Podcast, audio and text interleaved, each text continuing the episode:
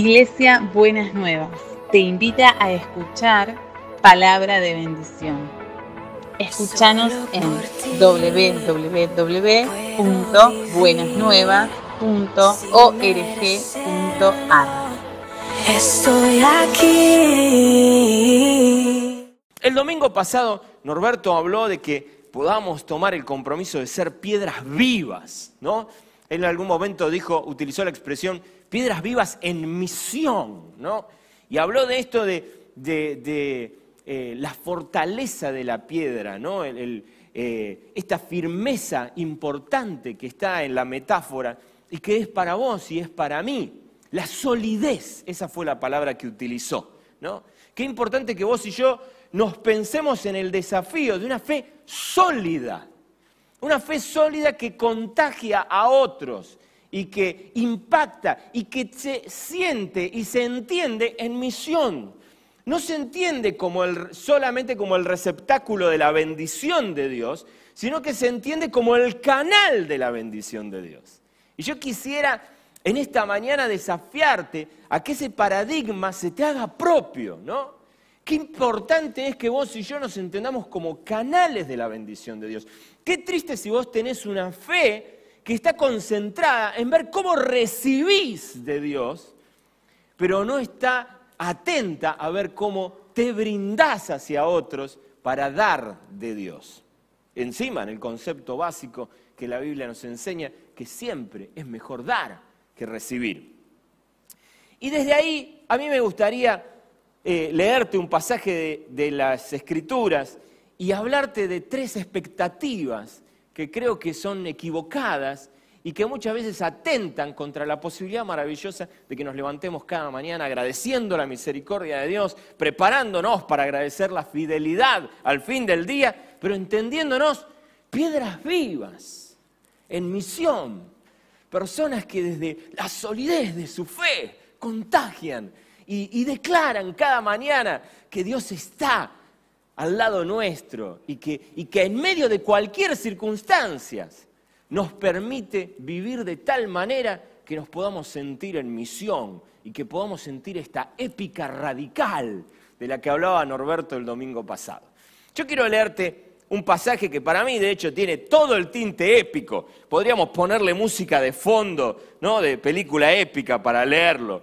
Dice el pasaje de Segunda Timoteo, la carta que el apóstol Pablo, la segunda carta que el apóstol Pablo, o por lo menos la que tenemos registro, que el apóstol Pablo le escribe a Timoteo, quien es su hijo amado, dice él, eh, pensando esa relación preciosa con Timoteo como una, como, una, como una relación de paternidad. Y quiero leerles a partir de, en el capítulo 2, a partir del versículo 1 hasta el 13, y ojalá se prendan en escucharlo esto, pero con tono épico realmente. Dice, tú pues, hijo mío, esfuérzate en la gracia que es en Cristo Jesús. Lo que has oído de mí ante muchos testigos, esto encarga a hombres fieles, y déjenme hacer la nota al pie, y a mujeres fieles, que sean idóneos, idóneas para enseñar también a otros. Tú pues sufre penalidades como buen soldado de Jesucristo. Ninguno que milita se enreda en los negocios de la vida a fin de agradar a aquel que lo tomó por soldado. Y también el que lucha como atleta no es coronado, sino lucha legítimamente.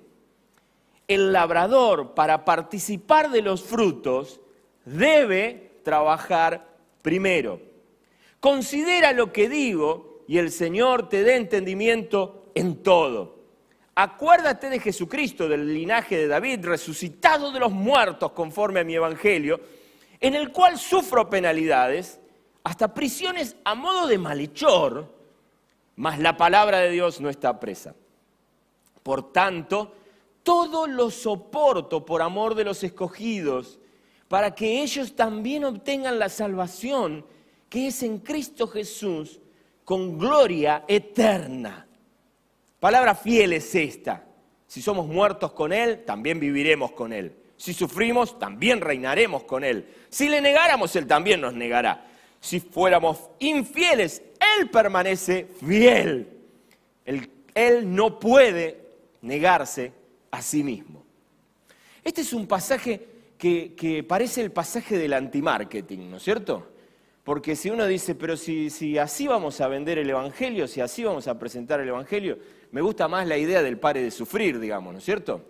Me gusta más la idea de venga Dios y Dios lo va a bendecir, lo va a sanar de toda su dolencia, no le va a pasar nunca más nada, usted va a ser bendecido de gloria en gloria, de victoria en victoria.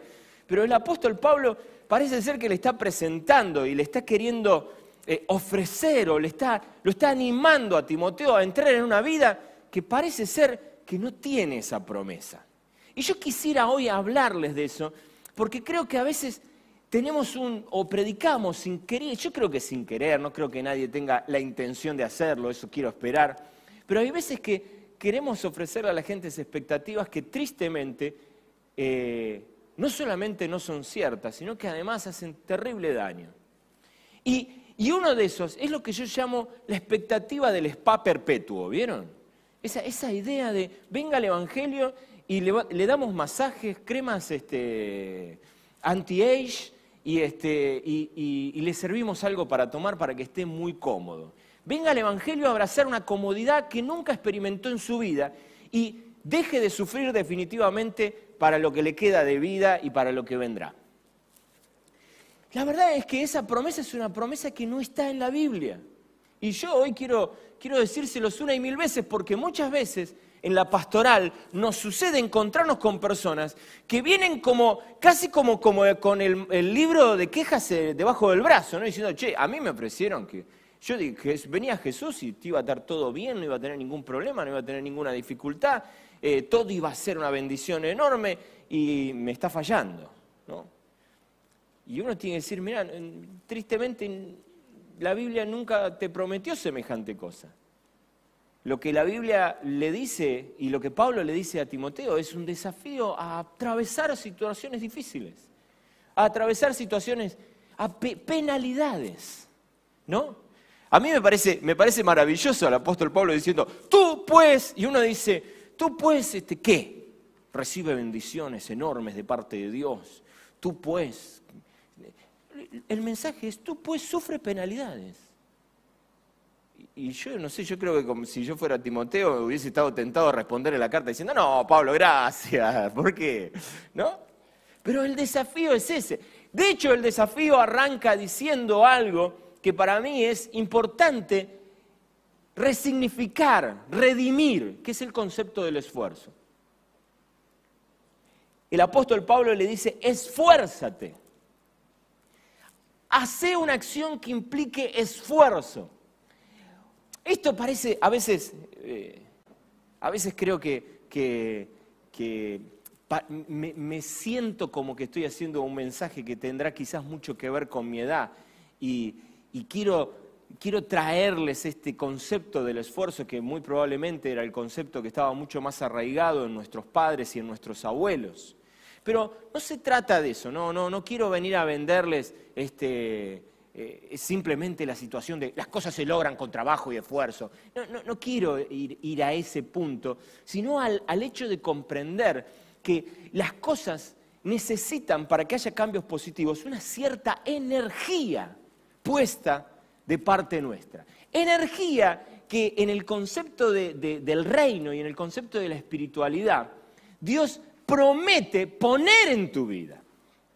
Porque en su fidelidad y en su bondad, Él quiere renovar tu vida cada día para que la energía necesaria para enfrentar cualquier cosa que venga esté en vos, a pesar de cualquier cosa. De alguna manera, la promesa básica de la palabra de Dios de que Él te bendice para ser de bendición está presente y Dios quiere renovar en vos la energía necesaria para encarar cualquier circunstancia, para que vos vivas el disfrute maravilloso de que Él está en vos y quiere manifestarse en vos, pero que también quiere manifestarse a través de vos y ser de impacto a través tuyo para todos aquellos que te rodean. El esfuerzo Es un, concepto que, que para mí es importante que nosotros lo abracemos. El mensaje del Evangelio no es un, em- un mensaje para que vos te relajes y estés bárbaro y cómodo y maravilloso. Y, y- el mensaje es un mensaje que te moviliza al esfuerzo. Dale, movete. Lo, lo- hace dos domingos atrás se lo decía, Dios habla con Elías y le dice, levántate y come, vamos, dale. Y a mí, ayer, ayer miraba, miraba el partido y escuchaba una expresión que, creo que es tan argentina, que es el vamos, ¿no? Es el vamos antes del partido y es loco porque es el vamos después del partido también, ¿no? Y está en la boca y se puede leer en los labios de los jugadores cuando lo- los toman, vamos, vamos. Y hoy déjame decirte lo mismo, vamos, apropiate de la energía de Dios en tu vida y transmitila a otros. No mendigues energía para tu propia satisfacción. Abraza la energía de Dios para compartírsela a otros.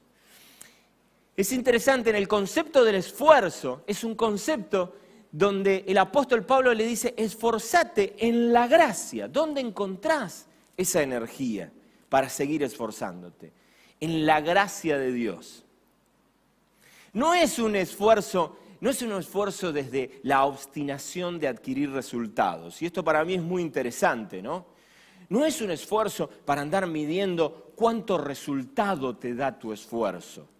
No es un esfuerzo para que vos te concentres en el hacer y pienses que el valor de tu vida está directamente asignado a tu hacer. No es voy a hacer para ganarme eh, la aceptación del otro, voy a hacer para aparentar que soy importante. No, no, no, no. Es un hacer porque quiero conectar con el poder de Dios y con la gracia de Dios y la quiero transmitir.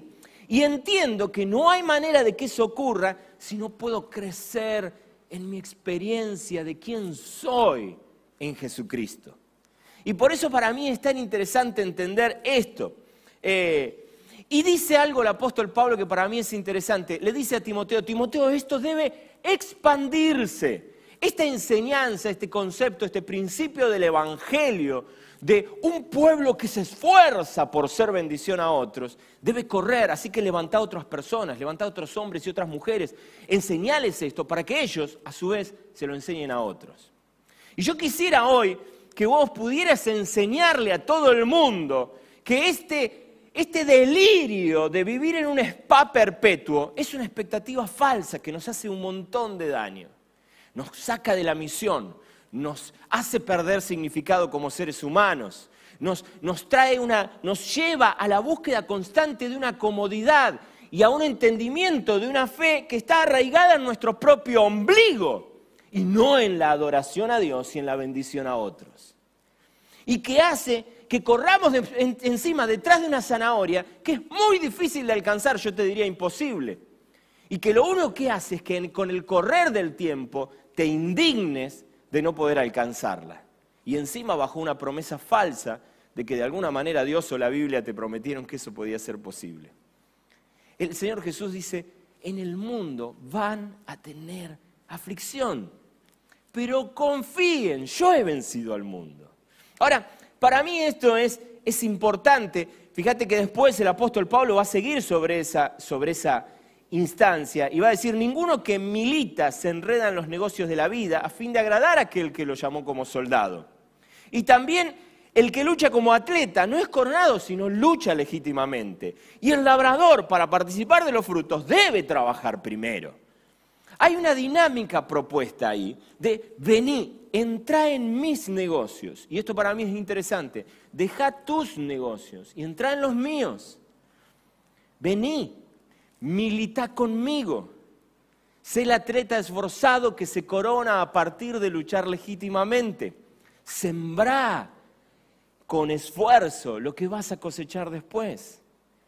Es, es una dinámica propia de, de Dios que te invita a que te asocies a Él. Y esto para mí es, es importantísimo rescatarlo.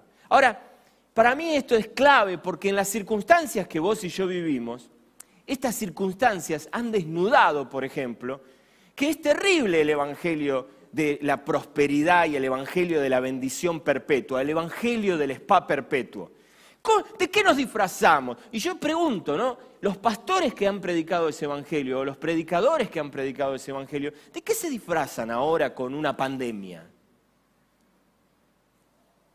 ¿Qué se disfrazan cuando todos, ser humano sobre la tierra, está afectado por una circunstancia negativa? ¿Cómo, cómo explicamos eso? Si no era que teníamos bendición perpetua y constante, ¿ahora qué le vamos a decir a la gente? No, no, no, eh, la pandemia a vos no te va a tocar. Anda a contar todos los pastores que fallecieron en este tiempo por estar comprometidos con la fe. ¿Qué pasó ahí? ¿Se durmió Dios? No, nunca te fue prometido que la cosa era pasarla bárbaro. El pasarla bien es el propósito del Espíritu de esta época, nunca fue el propósito del Evangelio. Anda a preguntarle a Jesús si la pasó bien en los tres años de ministerio o en, la cruz en el Calvario. El propósito es mucho más superador andar pasándola bien. Qué triste si el propósito de abrazar la fe en tu vida es pasarla bien. El propósito del Evangelio es recibir el amor de Dios para volcarlo a otros y experimentar cada mañana su misericordia que se renueva y su fidelidad cada noche descubrir y entenderlo. Nunca, fue, nunca fuiste invitado a vivir el Evangelio para pasarla bárbaro. En todo caso, fuiste invitado a, a, sumarte al Evangelio y a entender el Evangelio como una aventura épica que contradice el espíritu de la época, que va a contramano de lo que el mundo muchas veces nos ofrece y que te invita a experimentar cosas interesantísimas. Entre ellas, el Señor Jesús va a decir, el que quiere ganar su vida, la perderá. A ver cuándo lo vamos a entender eso, ¿no? En este apetito voraz por querer salvarnos, entre comillas, tarde o temprano terminamos perdiendo el disfrute de una salvación mucho más grande. Esto para mí es, es, es el mensaje del Evangelio que vos y yo necesitamos rescatar en medio de las circunstancias en las que estamos. A ver, eh, déjame regalarte esta metáfora. Es como, es como si vos te dedicaras a vender pulobres, ¿no? Y te llegó el verano. Y estás estoqueado hasta más no poder de pulobres. ¿Cuál es tu oración? Señora, hace que haga frío en el verano.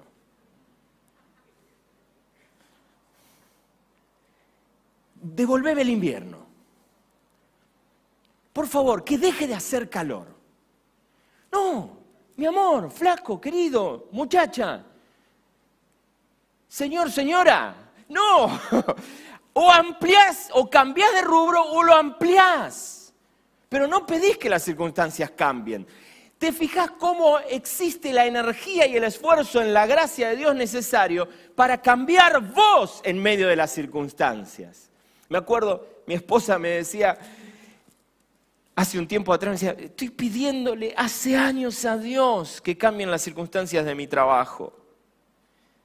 Y, el Señor ya me dijo que no se trata de eso, se trata de que cambie yo en medio de las circunstancias de mi trabajo. Se trata de que mi ser encuentre la energía en Dios para atravesar cualquier circunstancia, agarrado de su mano y entender que puedo no solamente sobrevivir, a esa circunstancia, sino abrazar la promesa de la vida y vida en abundancia en cualquier circunstancia que me toque vivir. Lo que, lo que, Dios promete es vivir en una experiencia del ser tan interesante, tan impresionante, que nos ayude a vivir cualquier circunstancia de una manera que podamos entender cualquier circunstancia como definitivamente un privilegio y una aventura. Vos y yo tenemos el privilegio de encarar cualquier dificultad que la vida nos ofrezca y observarlo y verlo como una aventura maravillosa, como un desafío impresionante. Y ese es el desafío que cada uno de nosotros tenemos. Por eso déjame decírtelo de nuevo con el mismo tono que quizás fue usado anoche varias veces. Vamos, vamos. Vamos, levántate para resplandecer con Jesús. por favor, no, no vivas concentrado en una búsqueda constante de que vos que te dedicas a vender pulóveres te vuelva al frío. Por favor, fíjate cómo te adaptás a estas circunstancias. Me he encontrado con gente que dice, ay, a mí el Zoom me cae horrible. Yo voy a esperar que pase esto porque yo con el Zoom no me quiero conectar. Hermano, adaptate. Por el amor de Dios te lo pido. Porque vas a estar, no sé hasta cuánto vas a estar esperando para, esperar el Zoom. Metete en el Zoom. Yo sé que es muy lindo esto, pero hay momentos en que tenemos que adaptarnos y ver cómo creativamente resolvemos las propuestas de la vida. Hay otra cosa que me parece que es interesante que el apóstol Pablo nos enseña. Versículo 10, él dice, por tanto, lo soporto todo por amor de los escogidos, para que ellos también obtengan la salvación que es en Cristo Jesús, con gloria eterna. Recién Norberto hablaba del valor de la salvación, ¿no es cierto? Él nos dio salvación. Cualquier circunstancia difícil por la que vos atravieses, ya con ese hecho simplemente es maravilloso. Ahora, el apóstol Pablo dice, yo recibí la salvación para qué? ¿Para qué? Para concentrarme en mi propio ombligo, para disfrutar de las bendiciones, para abrazar este delirio del spa perpetuo de todos los días, constante, la satisfacción 100% garantizada todos los días, cada momento, en cada circunstancia. No, eh, lo que me propongo es soportarlo todo por amor a los otros. Qué interesante esto. Otra vez aparece este concepto épico de vamos a buscar algo que nos ponga en la aventura de impactar positivamente en la vida de otros. Y esto para mí es muy interesante. Yo creo que esta es la, segunda expectativa que creo que nosotros tenemos que mirarla como equivocada, que es la expectativa de, la salvación, eh, de la salvación por nuestra propia satisfacción. Esta idea de que fuimos salvos para, para, para que encontremos toda la satisfacción del mundo para nosotros mismos. Y créanme, yo lo creo esto. Yo creo que eso sucede así. Pero, pero Dios no, no, no, estuvo pensando la salvación solamente para que vos quedes gordito y contento. No, no, no, no se trata de esta cosa de, de, eh, eh, la voy a pasar bárbaro de acá en adelante. La salvación es un proyecto en el que Dios te quiere meter en la aventura preciosa de soportar lo que venga porque tenés la energía en Dios suficiente para hacerlo, créelo, y porque tenés esa energía para poder volcarla en otros. Porque cuando, cuando Dios derrama de su amor en tu corazón y en tu vida, te permite la maravillosa experiencia de poder girar tu vida. Y en vez de estar mirándote hacia adentro, mirándote hacia vos mismo, podés estar proyectándote hacia otros. En vez de estar esperando el llamado en tu casa, estás pensando a quién llamar. En vez de estar pensando cómo las circunstancias van a cambiar a tu favor, estás pensando cómo vas a hacer vos un aporte distintivo a las circunstancias que sea de bendición para vos, pero también para los demás. En vez de estar pensando y rogando que las circunstancias cambien, estás pensando que vengan pensamientos creativos a tu cabeza y a tu corazón para hacer un aporte positivo a las circunstancias que te rodean. En vez de estar pensando cómo sobrevivís a fin de mes, estás pensando cómo hago un proyecto que bendiga a otros.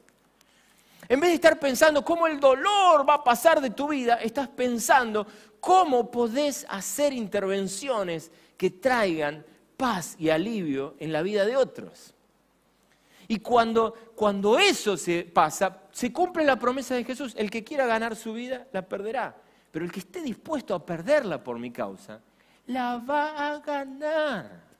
Saben, en todo este tiempo que me ha tocado acompañar gente, es increíble la cantidad de personas que han invertido la energía de su vida en ganar la vida, en salvarse a sí mismos. Y los años pasan y he visto cómo arruinan su vida, concentrados en lo que no deberían jamás concentrarse, ocupándose de su propio ombligo. Y, en esa búsqueda frenética y egoísta de satisfacerse a sí mismo, perderse en esa búsqueda espantosa. Y llegar a los 40, 50, 60 con un nivel de frustración horrible, porque han invertido la energía de su vida en su propio ombligo. Insatisfechos, frustrados. Y en algún momento de su vida iniciaron una búsqueda de, de, enriquecerse, de buscar más bienes para su propia vida, etcétera, etcétera, etcétera. Y hoy tienen una frustración espantosa y los bienes y las riquezas que empezaron a buscar hace 20 años atrás brillan por su ausencia muchas veces. Y yo digo, hermano, ¿para qué invertiste tanto tiempo en eso? Hoy estás igual de pobre que cuando iniciaste el proyecto de enriquecerte. Pero encima, encima viviste la situación patética de estar invirtiendo en tu propio ombligo cada santo día de tu existencia. ¿Por qué? ¿Para qué? Si tu provisión está garantizada por la promesa de Dios.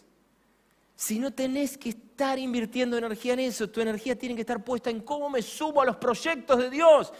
Norberto decía el domingo pasado, Dios te invita a un proyecto de Él.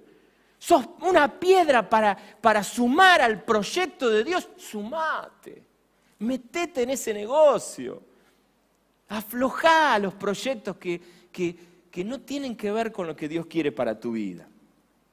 Ahora, déjame darte una tercera expectativa que para mí viene como en conexión con estas dos y que realmente creo que, nos complican un, montón. Dice el apóstol Pablo también en Colosenses 3, capítulo 3, eh, versículo 13, déjame que te lea el versículo 13, dice, de modo que se toleren unos a otros y se perdonen si alguno tiene queja contra otro, así como el Señor perdonó perdonen también ustedes. Por encima de todo, vístanse de amor, que es el vínculo, que es el vínculo perfecto. Eh, el tercer elemento es que en esta incansable búsqueda del spa perpetuo, en esta mirada de que la salvación es para la propia satisfacción de nuestro propio ombligo, y, y solo eso, muchas veces concebimos a la iglesia para mí desde un lugar equivocado. Y aquí aparece la tercera expectativa, pensar en una iglesia que de alguna manera está hecha en formato analgésico para mí. ¿no? La experiencia de la iglesia tiene, como virtudes calmantes. Y esto tiene que ver con las relaciones, tiene que ver con encontrar ese espacio donde yo encuentre solaz y encuentre satisfacción y que todo el mundo me quiera y que todo el mundo me ame y que todos los hermanos caminen como a, 20 centímetros del suelo, suspendidos, cual seres angelicales, y se acerquen a mi vida y me apapuchen y me apapañen. Y eso es lo que, eso es lo que estoy buscando. Donde la iglesia no me ofrezca eso, me voy a ir a buscar otra congregación. 100% garantizado. Si no te hago zapping, ¿eh?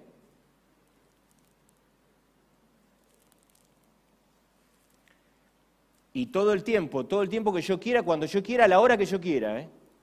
Porque si no, y si no cambio de programación. Y en medio de eso hay otro fenómeno más interesante que a mí me llama la atención y que quiero traérselo. Es la experiencia de, de, esa búsqueda, de esa búsqueda de, la experiencia litúrgica que también me ponga allá arriba, ¿no? Me, me, me haga volar, ¿no?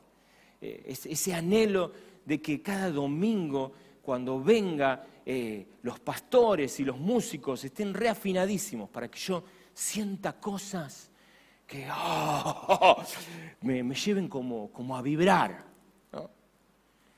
Y, de hecho, eh, casi como que pareciera que el poder de Dios se manifestara en esa situación sensitiva que se produce a partir de la experiencia del culto. Yo a veces llamo a eso como una búsqueda incansable de, vivir en el delirio del Pentecostés constante, ¿no? O sea, es como si la experiencia de Pentecostés, la tienen, Hechos capítulo 2, fuera algo que nos pudiera ser propio todos los días de nuestra vida. Y todos los días de nuestra vida, hablada en lengua, llamita de fuego en la cabeza, este, sensaciones fuertes que, nos impactan en el corazón. Y entonces con esas sensaciones andamos por ahí y tiramos toda la semana. A mí a veces me preocupa, me preocupa, ¿saben por qué? Porque digo, eh, eh, me encanta cuando eso ocurre. Cuando Pentecostés ocurre, a mí me encanta. Yo estoy fascinado, yo digo, qué bueno, me encantó, me, energiza, me pone potente. Digo, qué lindo, qué lindo, qué lindo ver el obrar sobrenatural de Dios, qué lindo que, que mis sensaciones se impacten. No, no quiero eh, invalidar las sensaciones, pero qué pena cuando nuestra espiritualidad es una búsqueda incansable de ese tipo de experiencias, ¿no? De ese tipo de experiencias que una vez más tratan como de, funcionar como, como, un analgésico para la vida, como un estímulo impactante que me libre un poquito del dolor y de la experiencia de todos los días y pueda encontrar eso de, alguna manera. Y, es, una, es, una, pena porque, porque otra vez, Pentecostés no ocurrió todos los días en la vida del apóstol Pablo ni en la vida del apóstol Pedro. Hubo Pentecostés, claro que hubo Pentecostés. Y hubo esa visita sobrenatural e impresionante en casa de Cornelio, donde todos terminaron hablando en lengua, claro que la hubo. Y hubo la experiencia de estos samaritanos que se vivieron, vieron revolucionarios y una vez más el Espíritu Santo cayó sobre sus vidas. Y obviamente que va a haber de esas experiencias, y va a haber muchas de esas experiencias en tu vida si te abrís al obrar de Dios, pero no va a ser todos los días. Y si la esperás todos los días, ¡ah! Qué pena.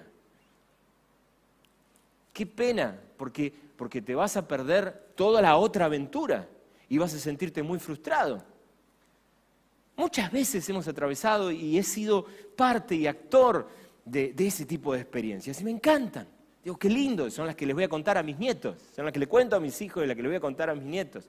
Pero también tengo que contarle de las dificultades y de las penalidades en las que he encontrado energía de Dios para seguir avanzando. ¿Saben algo? Hay veces que me preocupa cuando tenemos esos cultos poderosos aún aquí mismo, esas cosas que, eh, que uno sale de acá así como, eh, qué bueno que estuvo. Me preocupa porque a veces escucho que el deseo es que el domingo que viene se repita, ¿no? Y el domingo que viene se repita, y el otro domingo se repita, y el otro, y es como una cosa así. Y es más, y si encontramos que una canción pega para que eso ocurra, entonces la queremos cantar todos los domingos. Y si alguien de acá adelante tiró una frase que alguien dijo, uy, ¿cómo me impactó esa frase? Entonces, bueno, vamos a repetir la frase. Porque, y entonces, en vez de estar buscando cómo, cómo vivir la experiencia diaria en las dificultades de la vida, en fidelidad a Dios, estamos buscando ese método que nos lleve a una experiencia sensitiva, que nos vuelva a dar bálsamos sobre nuestra experiencia y nos vuelva a incorporar a una dinámica analgésica, ¿no? Como calmante para todo lo que vivimos. Yo quisiera invitarlos en el día de hoy a, a descubrir que el negocio en el que Dios quiere meternos es que vos abraces su fidelidad y le sumes la tuya. Yo quisiera decirte algo que para mí es clave en la vida. la experiencia más plena para el ser humano es abrazar la fidelidad de Dios y sumarle la propia en medio de cualquier circunstancia. Las cosas más explosivas a lo largo de la historia de la humanidad ocurrieron cuando los actores de las circunstancias distintas que hemos atravesado tomaron la fidelidad de Dios y dijeron, le vamos a poner la nuestra ahora. Ahora nosotros vamos a ser fiel a esa fidelidad. Si el culto está poderoso, ¡ah, qué lindo! Y si no, también. Si el que predica estaba afiladísimo, dale. Y si el que predica no estaba afiladísimo, ¿qué importa? Si el que estaba acá con la alabanza, ¡ah! nos llevó hasta el séptimo cielo. Fantástico. ¿Y si no pasó? Seguimos siendo fieles. Seguimos abrazando la fidelidad y seguimos entendiendo que cada circunstancia propia de la vida es un desafío a la aventura y a esta épica radical de la que Norberto tanto está insistiéndonos en este tiempo. Mirá las circunstancias que te rodean como el escenario para la aventura. No como ese deseo pleno de que, ay, ojalá que las cosas cambien, que mejoren. hay que salir de ese paradigma. No abrazaste la fe para mendigar circunstancias mejores. Abrazaste la fe para vivir la aventura maravillosa de ser piedra viva que está en misión y que se suma a un proyecto de Dios en medio de cualquier circunstancia que venga. Ese es tu desafío y ese es mi desafío. Yo quisiera invitarte, por último quiero leerte eh, un pasaje que está en Lucas 4. Eh, Jesús está en Nazaret, entra en una sinagoga y, y, la palabra de Dios dice que en el versículo 16 dice, fue a Nazaret donde se había criado y un sábado entró en la sinagoga como era de costumbre, se levantó para hacer la lectura y le entregaron el libro del profeta Isaías y al desenrollarlo encontró el lugar donde está escrito, el Espíritu del Señor está sobre mí por cuanto me ha ungido para anunciar buenas nuevas a los pobres, me ha enviado a proclamar libertad a los cautivos y dar vista a los ciegos, a poner libertad a los oprimidos, a pregonar el año del favor del Señor. Luego enrolló el libro, se lo devolvió al ayudante y se sentó y todos los que estaban en la sinagoga lo miraban detenidamente. Y él comenzó a hablarles. Hoy se cumple esta escritura en presencia de ustedes. Esta, Jesús toma las palabras del profeta Isaías y dice, Isaías estaba hablando de mí y esta escritura se cumple hoy. Yo he venido para esto. Norberto lo decía el otro día, Jesús vino para servir. Ustedes lo ven a Jesús buscando el spa de cada, de cada pueblo que visitaba.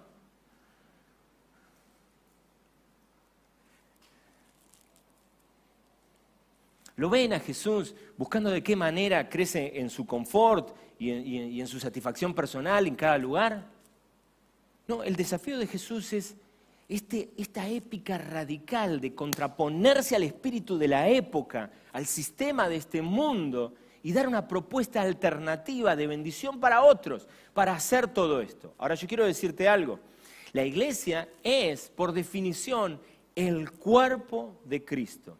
Vos y yo debemos ser parte de un desafío que es extender la fidelidad de Dios y hacer nuestras las palabras de Jesús. Estamos no para pasarla bárbaro, estamos para anunciar buenas nuevas a los pobres, para darle libertad a los cautivos, para llevar vista a los ciegos, para poner en libertad a los oprimidos, para pregonar el año de favor del Señor. Ese es tu desafío y el mío. No estamos aquí para mendigar satisfacción personal, estamos para una aventura épica de transformación de nuestro contexto.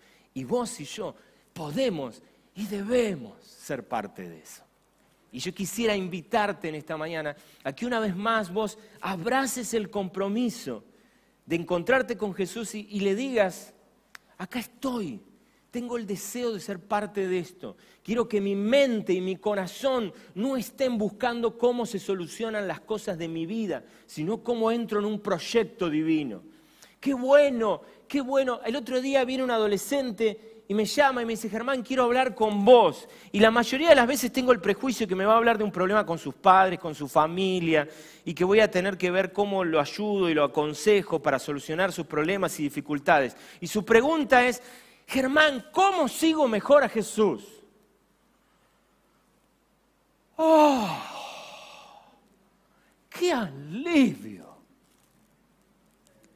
¡Qué alegría enorme! Por fin. Por fin. ¿Me lo dejan decir de nuevo? Por fin. Sí, ese se trata, de eso se trata. ¿Cómo sigo mejor a Jesús? ¿Cómo soy piedra viva metido en un proyecto de Dios para mi vida? ¿Cómo, ay, ¿cómo soluciono esto? ¿Cómo soluciono aquello? ¿Cómo soporto a mi papá? ¿Cómo soporto a mi mamá? ¿Cómo soporto a mi suegra? Está bien, está bien, si querés oramos, por eso por favor no te inhibas de venir a y oramos juntos por los problemas, las dificultades, todo lo que vos quieras. Pero qué lindo, qué sabroso, qué desafiante, qué aventura. Cuando la pregunta es, ¿cómo hago para impactar mejor a los que me rodean?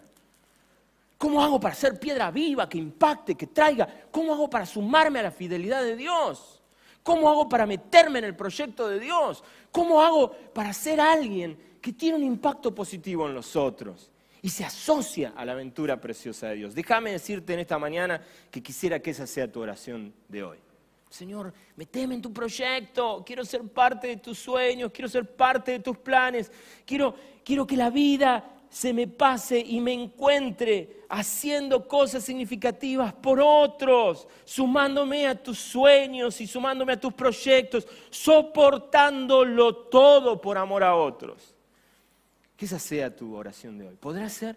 Yo quisiera invitarte a que en este día hables con Jesús, ahí donde estás, y pienses cómo, cómo construís esto en tu vida y cómo construís ser parte de la iglesia también para ser, para, no, no, no para entenderla como un analgésico, sino para entenderla como una comunidad que se une con este propósito. Yo quisiera invitarte a que te tomes un tiempo ahí. Vos que estás acá, quiero desafiarte a que cierres tus ojos, lo busques a Jesús y le pidas que Él te regale su paradigma, el paradigma del reino para tu vida.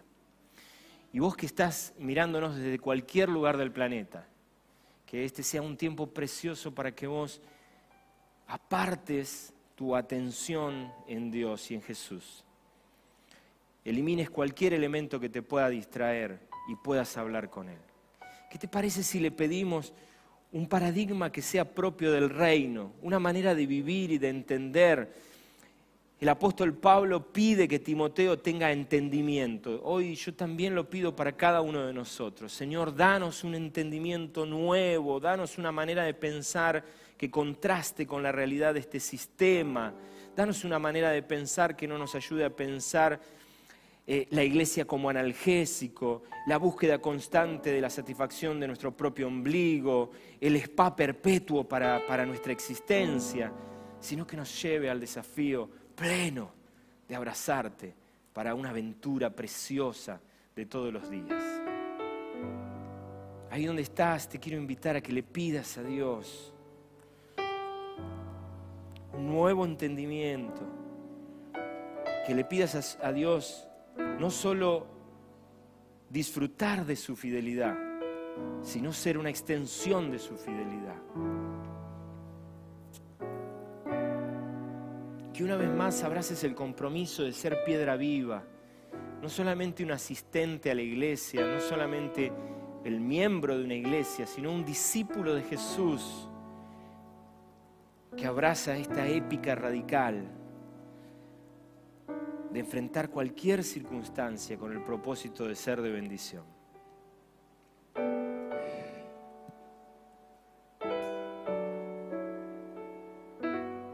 Podrás decirle ahí, en un susurro a Jesús, contá conmigo, quiero sumarme, quiero ser parte de eso.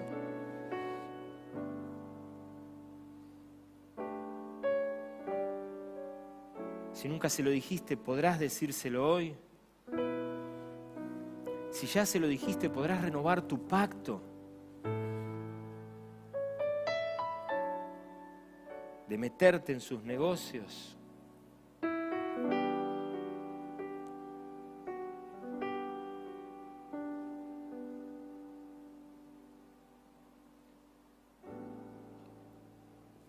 Señor amado, es mi deseo ser fiel al al ministerio que vos me, me encomendaste. Pero también, Señor, quiero ser fiel en lo profundo de mi ser. Quiero vivir el abrazo pleno con tu persona para que vos me contagies. Porque quiero ser de aquellos hombres y mujeres que con fidelidad enseñan estos principios que son propios del Evangelio, tan distintos a los que el aparato de promoción de esta sociedad nos quiere inculcar o enseñar. o instruir. Hoy, Señor, queremos volver a los principios del reino. Queremos que estas circunstancias nos sirvan para tener una renovada comprensión y un renovado entendimiento de lo que vos deseas para nosotros. Y Señor, yo te suplico que me concedas el honor de ser utilizado en esa mecánica, pero también te pido que levantes a cada uno de mis hermanos en esa dirección.